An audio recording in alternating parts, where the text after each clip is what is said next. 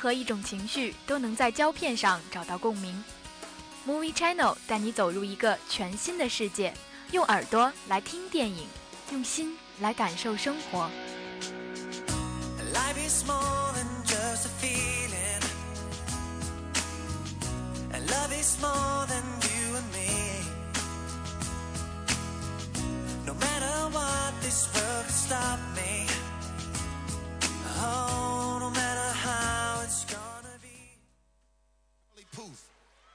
Lindsey Sterling, please, my man, Will, where's Khalifa?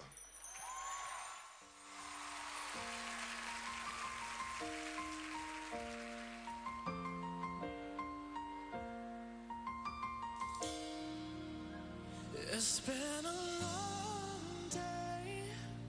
without you, my friend. And I'll tell you all 北京时间的二十点三十二分，欢迎大家继续锁定调频九二。您现在收听到的是正在为您直播的 Movie Channel，我是陈斌。我是小磊，已经非常久没有在 Movie Channel 跟陈斌搭档了。那么这期节目对于我们来说也是非常特别的一期节目。对，其实我们两个人最初在电台的合作就是从 Movie 开始的。对，想当年我们还是青涩的我们，然后第一期就是靠这期 Movie Channel 进入了电台。但是现在我们要迎来我们在电台的最后一期节目了。说起来还是有点伤感的，想当年电台的空调还是让人冷的想加件外套的。但是现在我们两个在里面就已经闷得不行了，整个汗都在都在外面的直冒。对，虽然条件艰苦，但是我们依然爱电台。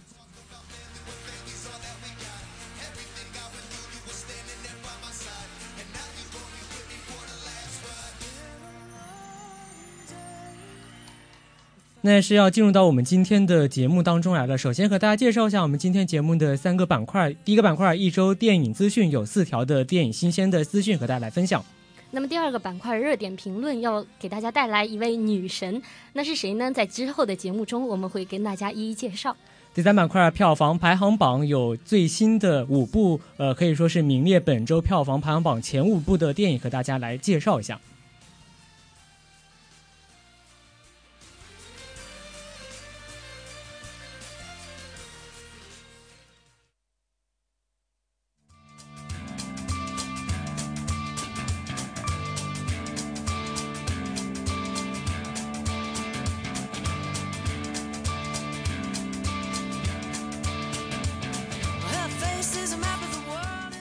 那是进入到我们今天的第一个板块一周电影资讯。首先和大家来分享一下最新的电影《三成记》的消息。那么继《岁月神偷》之后啊，电影和《三成记》是携着香港金牌搭档张婉婷和罗启瑞而来了。那么这部电影呢，也将在今年的九月份亮相内地大荧幕。这部电影呢是取材自真实的故事，讲述了是一段父辈的爱情故事，是五十年代父母辈的一种集体回忆。而电影的男女主角呢，分别是刘青云和汤唯，这也是两个人首度搭档演绎啊。汤唯呢自己也是爆料说，这次的饰演的角色呢是一个富有传奇色彩的女人，而刘青云呢也是表示说，她演了一个身份非常复杂的警察。他同时还透露说，他和汤唯的定情信物呢，就是一把枪。他所饰演的这个警察呢，并没有什么浪漫的花招，跟女孩子谈恋爱就是教她杀人，可以说是一个充满着硬汉形象的这么一个角色了。那么两个人在戏里面呢，要为爱经历过非常多的困难，而且感性的汤唯也是说，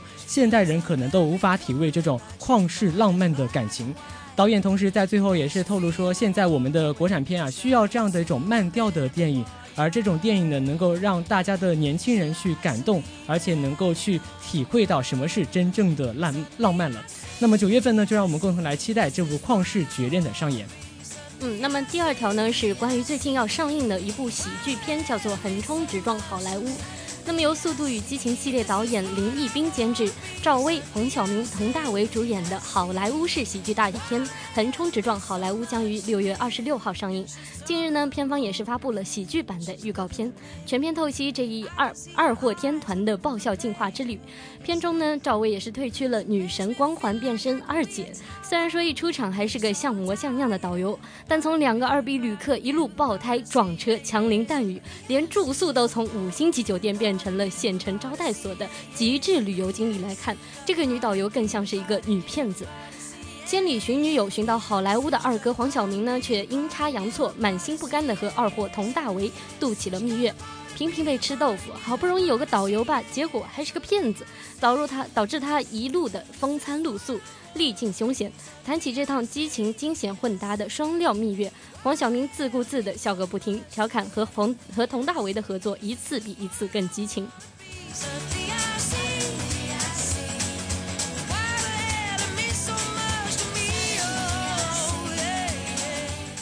那接下来和大家介绍的是多伦多电影节的消息。多伦多国际电影节呢，近日宣布说，在今年的九月份举行的第四十届多伦多电影节上面，将首次设立名为“站台”的竞赛单元。而这个站台的竞赛单元当中呢，影片呢将会超过十二部，入选的这些影片都需要有非常高的资质才行的。而其中获得奖项最高的这部最佳电影呢，将获得二点五万加元的一个奖金。多伦多国际电影节的艺术总监卡梅隆·贝利，他同时也是介绍说，之所以会把这个呃竞赛单元的名字叫做“站台”，也是来自于中国导演贾樟柯的同名电影。其实熟悉贾樟柯电影的同学都会知道啊，他的电影呢总是将目光聚焦到小人物身上，而且呢通过这种小人物的命运浮沉来展现一个时代的悲欢，而《站台》呢就是其中的代表作之一了。所以说，贝利也是呃肯定了贾樟柯的这种创作实践嘛，对于当下的电影具有非常大的启发性，因此把这个名字呃竞赛单元的名字叫做站台，同样也是为了向贾樟柯致敬。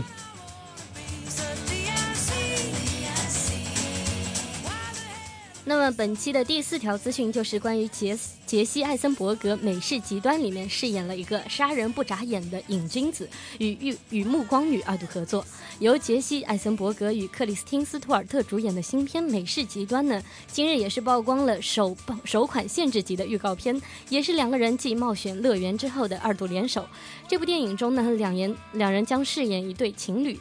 美式极端》呢是一部典型的动作喜剧。影片讲述的一个叫麦克的青年，原本和他的女友平静地生活在一个小镇上，但是好日子没过几天，不幸就降临了。麦克有着非常神秘的过去，他似乎成了政府追踪的目标。万般无奈下，他和女友必须面对突如其来的危险。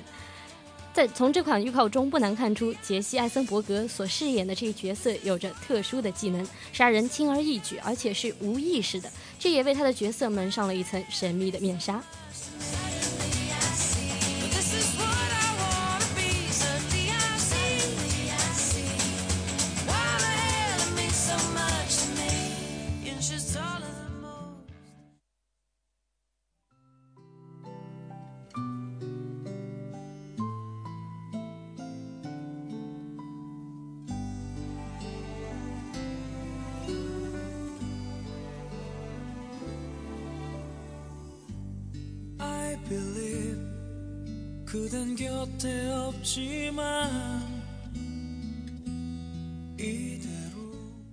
那在介绍了四条非常新鲜的电影资讯之后，也是进入到我们今天的第二板块热点评论。我们今天要和大家来谈论的是一个女神级的人物，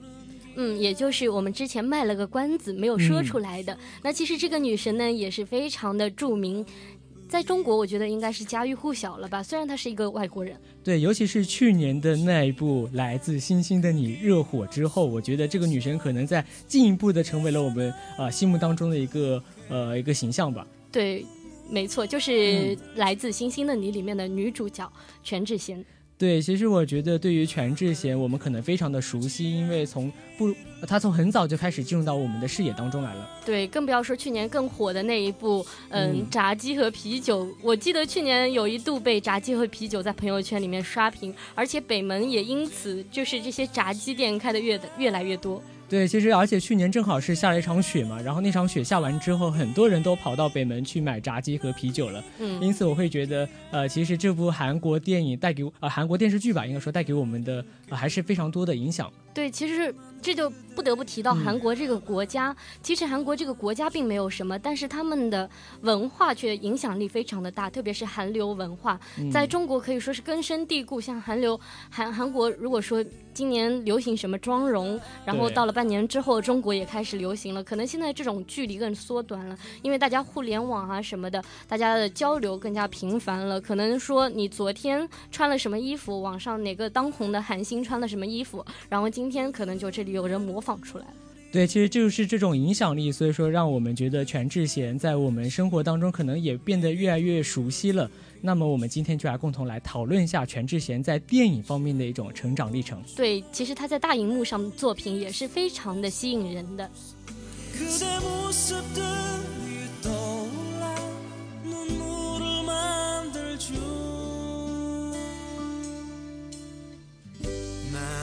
come on. 那我们今天要和大家来介绍的第一部电影，其实就是全智贤的成名作，那就是《野蛮女友》。我的野蛮女友这部电影。对，可能说起全智贤，大家一想到的就是那个根深蒂固的野蛮女友的形象，因为当时嗯确实是非常有名，像我们小时候就已经看过这部电影。对，就是很多人谈起韩国电影的最初印象，可能就是这部呃《野蛮女友》和那个《那小子真帅》这两部电影吧。我觉得。对，可能就是这样。其实不止那小子真帅，还有嗯别的可爱淘写的很多的作品，像《狼的诱惑》啊什么的，都非常的有。对，其实所以说这部《我的野蛮女友》可能是很多人一代的青春回忆吧。对，其实我觉得并不是只是青春回忆，而且是嗯一代人，就是他们的思想从这部电影开始了改革。就像这个全女神一样，在片中呢，虽然是一个非常亲密脱俗的一个女高中生的形象，长黑直在穿着校服，非常的漂亮，但却嗯是一开口就可以去死、滚开这样子的口头禅。对，其实我会觉得这样的一种设计还是蛮搞笑，就是蛮具有滑稽色彩的，就是看上去他这个人非常的恬静，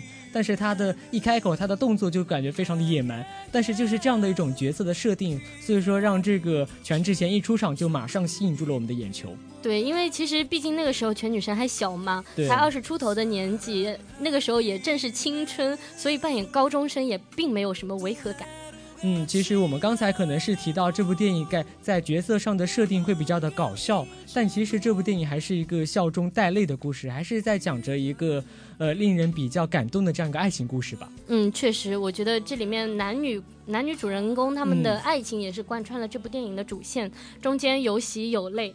对，其实我会觉得令我们印象深刻的就是呃就是全智贤她去救车太贤的那一幕吧，对吧？嗯，确实，你说一个女孩子能够做到这么勇敢，肯定也是非常的喜欢她的男朋友。那么我其实我印象最深刻的是、嗯这个男主他掉入了汉江，对，当时看的时候，小的时候看的时候觉得非常的搞笑，但现在再去看一遍的时候，就觉得这个场景其实非常的感人。如果说他就这样溺死在汉江，怎么样？怎么办？嗯，我觉得也是非常的不容易，能够多爱一个人才能够做到这种地步。对，就好像现在我们所听到的这首来自于我的野蛮女友当中的主题曲《I Believe》一样，我会觉得其实这首歌也是传达出了这部电影的一种对于爱情的一种坚信的感觉吧。对，就像嗯、女主看起来非常的野蛮，非常的嗯残暴，但对于她的男朋友还是有温柔的一面的。至少她会，她是深爱她的男朋友，并且会出出于担心她的男朋友嗯而出去救他。就是好像他可能就是表面上非常的刚强，但其实内心还是非常柔软的。对，其实我觉得从这部电影之后呢，也有很多同类型题材的这样子电影也出现了。对，比如说中国就出了一部呃《河东狮吼》这样的电影。确实，但是其实我觉得，嗯，嗯中间还是有非常伤感的那部分的。就比如说，他们刚开始的时候肯定是男主很爱女主，然后嗯死心塌地，中间就开始受不了，因为受不了女主的残女主的残暴，然后这样子要离开女主，然后最后呢，最后结局虽然还是好的，但是我觉得还是看脸吧。但是我会觉得就是这样的一种设定嘛，就是从从之前的吵闹到最后的在一起，我会觉得这样的一种呃磨合的过程，才能够使他们的爱情更加的坚定。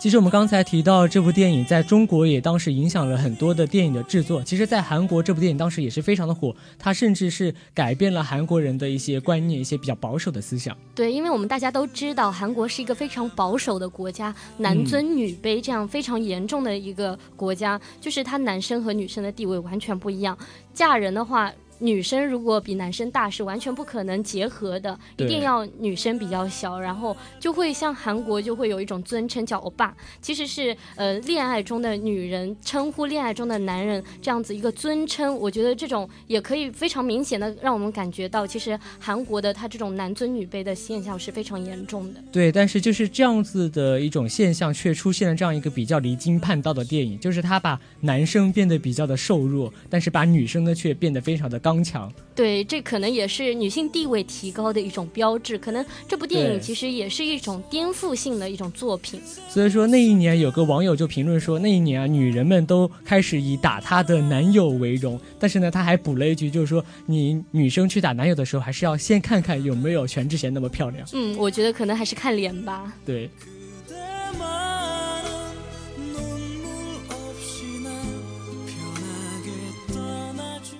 那么我们所以说，这部《我的野蛮女友》爆红之后，也是把全智贤从之前的可能一个小女生比较没有名气的小明星，变成了一个国际性的，就甚至是在亚洲应该说比较有名的这样一个女艺人的地位了。对，其实他当时出道的，他当时拍这部电影的时候年纪还非常的小，可能才二十出头的年纪，但一下子就成名了。我觉得可能也是因为他这种品质，就是他一一下子爆红，一夜爆红之后，并没有像很多那种年轻、年纪轻轻的明星，在自己红了之后就开始说什么泡夜店啊、吸毒啊这样子非常不好的习惯，然后才可以导致他有后来那么久、那么长的故事。对，其实全智贤在当时还是受到一定的困扰的，因为她红了之后呢，就很多的商业广告啊，一些呃品牌活动来找他，那么他当时可能也就会因此迷失掉一点点。而且他在拍完《野蛮女友》之后，又紧接着拍了一部《野蛮师姐》。对，但是这部同类型题材的嗯电影，并没有说什么收获到很好的效应，反倒是没有什么票房，然后导致他陷入了一个瓶颈期。对，我会觉得正好是这部电影的失败，才开始让他去反思自己是不是还要继续走这样一个野蛮的路线啊，还是说呃去抛弃过往的这样一种形象，去寻求一些转型和改变呢？嗯，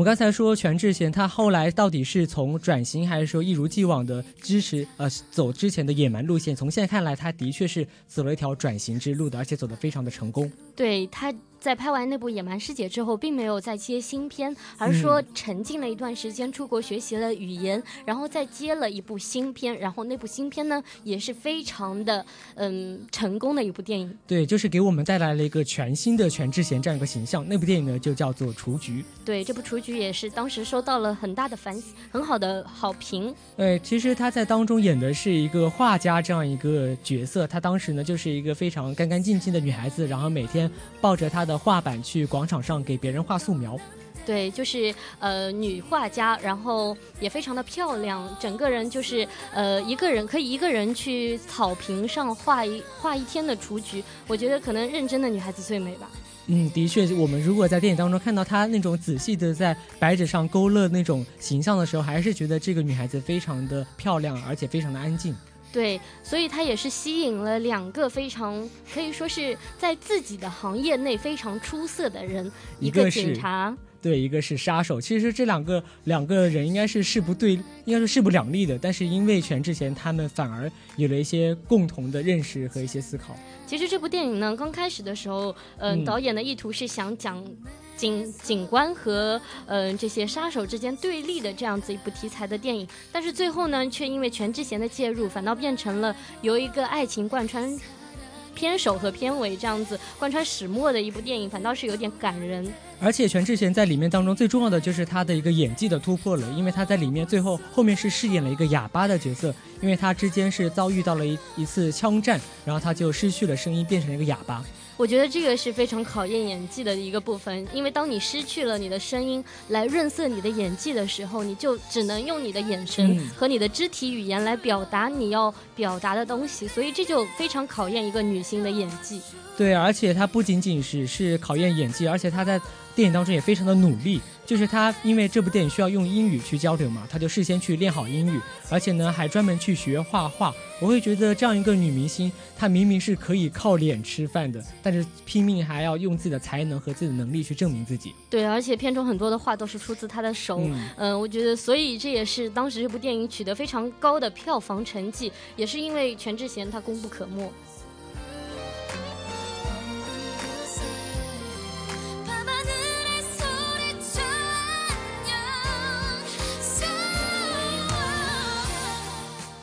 那么，其实通过雏菊，我们已经看到了一个改变着的全智贤。那是之后的话，我会觉得全智贤可能那时候还是给人一种安静的女生的形象。那么后来，她就慢慢的变成了一个比较知性、比较优雅的一个女人这种感觉了。对，可能也是跟一件重要的事情有关，就是因为全智贤嫁人了。对，其实我会觉得嫁人之后，女人的一个命运轨迹就会发生不同的变化吧。对，因为你嗯嫁人是一种全新的体验，然后你饰演角色的时候，嗯就会把你的生活体验带入到你的角色中，也就更加的吸引人，更加的有那种韵味。对，的确，所以说在全智贤嫁完嫁人之后呢，她就马上出演了一部电影，叫做《柏林》。在这部柏林电影当中呢，她就是演的一个人妻的角色。对，其实很多女性嫁人之后都会淡出影坛，影坛，因为夫、嗯。夫家会要求她，就说，嗯，不要再演戏了，不要再这样，嗯，就是说不想再去娱乐圈抛头露面了。对对对对对。但是我会觉得全智贤她依然还是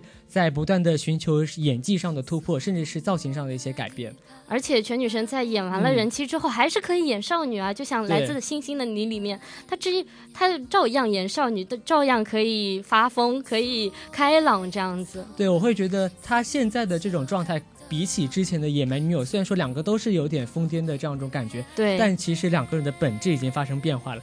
之前的野蛮女友可能是比较本色、比较青涩的，比较单纯的哦。对，但是现在其实已经呃骨子里散发出一种女人的成熟魅力对在了。对对对对，就像其实《来自星星的嗯你》里面，她也非常的女神，在这个。柏林里面，她也非常的女神，但我觉得柏林比起这个雏菊又有了一个嗯新的突破，就是因为柏林这部电影的题材不一样，它是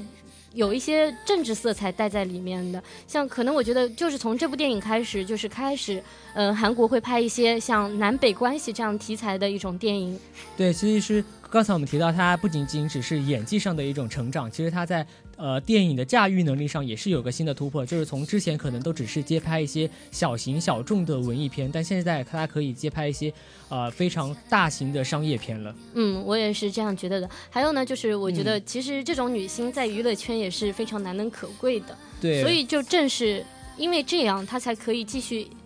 这样呃十、十几年如一日的还是这么红。对我会觉得很容易联想到中国的赵薇。对，最近也非常的红啊。但赵薇也是嫁了富商之后，并没嗯有淡出影坛，反倒是活跃在大荧幕，现在也是重新回归到了电视剧里面。我觉得她也是非常的出色，并没有因为说富家有钱或者怎么样就放弃自自己的事业，反倒是事业爱情双丰收。而且赵薇她当年也是像全智贤一样，凭借着一个深入人心的疯癫的小燕子的角色出道的。对，但是她并没有沉溺于这样的一种角色当中，反而是不断的寻求自己本身演技上的突破。对，现在也可以接这种人妻的角色了，呃我觉得也是非常的厉害。对她当时拍的那个《嗯亲爱的》，不就是演了一个农妇的，就是一个农村妇女的这样一个形象吗？对对对对，当时看《亲爱的》还被她感动的稀里哗啦的。嗯，后来看同类型题材的电影，并没有觉得那些演员有赵薇演的好。对，所以说我会觉得一个女明星的成功，呃，不仅仅只是她长得漂亮，她背后肯定有她努力的成分所在。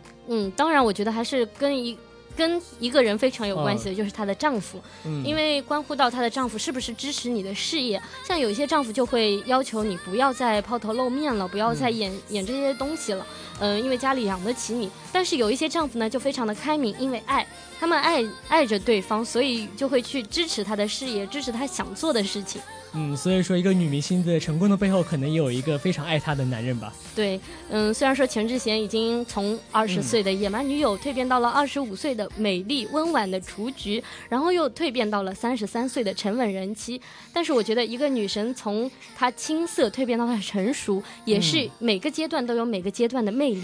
这也是我们之所以会到现在还爱着全智贤的一个重要原因吧。嗯。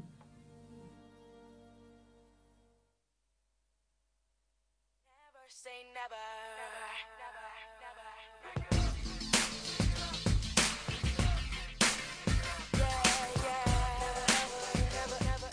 那么在聊完了女神全智贤之后，让我们来关注一下本周的票房排行榜。排在我们本周第五位的是刚刚上映的一部新片，叫做《屠魔战士》，本周票房是四千万，累计票房也是四千万。嗯，排名第四的呢是呃我的个神啊！本周票房四千二百万，累计票房四七千四百万。呃，这部电影呢，其实也是一部印度电影，就是由那个三傻的男主角所饰演的，应该说还是一个比较不错的电影的。嗯，那可能还是要去电影院看一下。呃，那么排在我们本周第三的是《明日世界》，本周的票房是九千万，累计票房也是九千万。排名第二的呢，就是已经火了很久的《复仇者联盟二：奥创纪元》，嗯本周票房呢一点零五亿，累计票房十四点三六亿。这部电影我也是去电影院看过的，嗯，嗯，但是我觉得其实并没有第一部好看，但是大片总给人这样一种感觉，就是不管它烂不烂或者好不好，你都一定会去电影院看一下。就是这种电影只适合在电影院看，如果你放在电脑上看的话，就觉得索然无味了。对，因为它失去了三 D 的那种效果，就并没有那么多嗯深的感触了。就是你在电影院，包括它不断就环绕的音响，然后把那种视觉效果非常的冲击你的眼球，你会觉得看这样的电影虽然说可能比较差，但是还是值回了你的票价。对对对，我也是这样觉得的。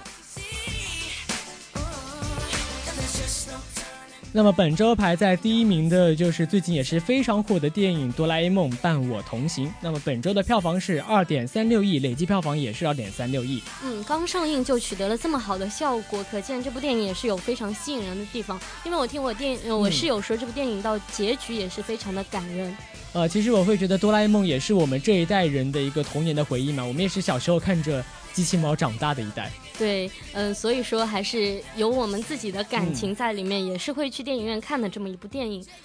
嗯